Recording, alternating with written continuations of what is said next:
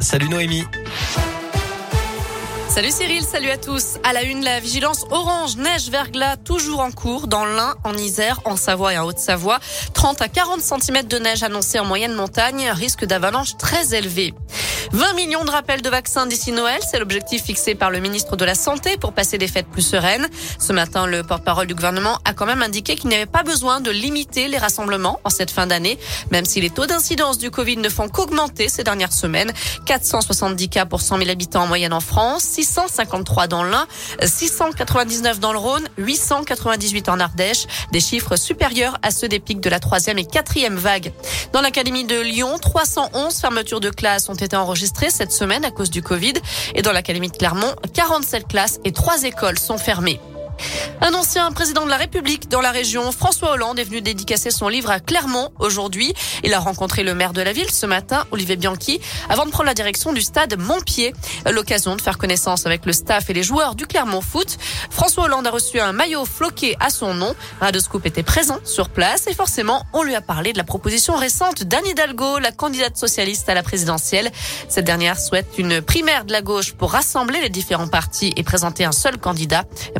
D'ores et déjà refusée par les écologistes, les, communistes et les insoumis. Alors qu'en pense François Hollande? Écoutez-le.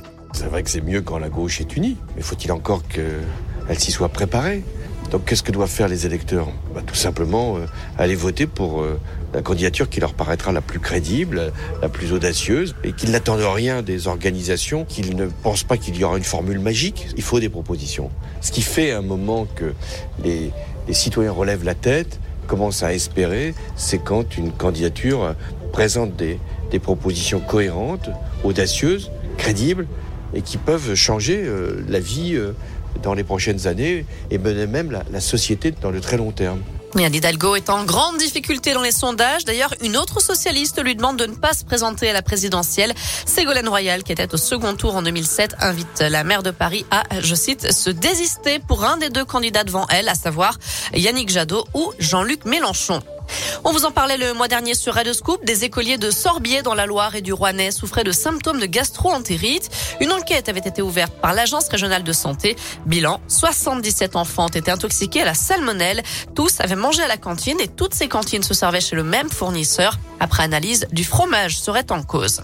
On termine avec un mot de foot et le début de la 18e journée de Ligue 1 ce soir avec Nantes-Lens. Demain, les Verts jouent à Reims à 21h et puis l'OL se déplace à Lille dimanche à 13h.